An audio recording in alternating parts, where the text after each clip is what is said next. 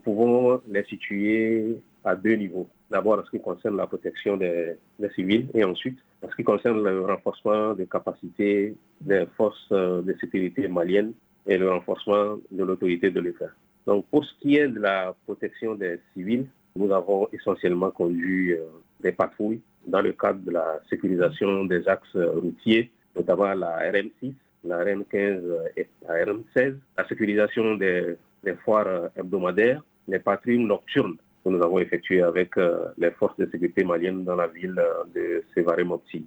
Donc je voudrais préciser à ce niveau qu'il s'agit aussi bien des patrouilles longue portée que des patrouilles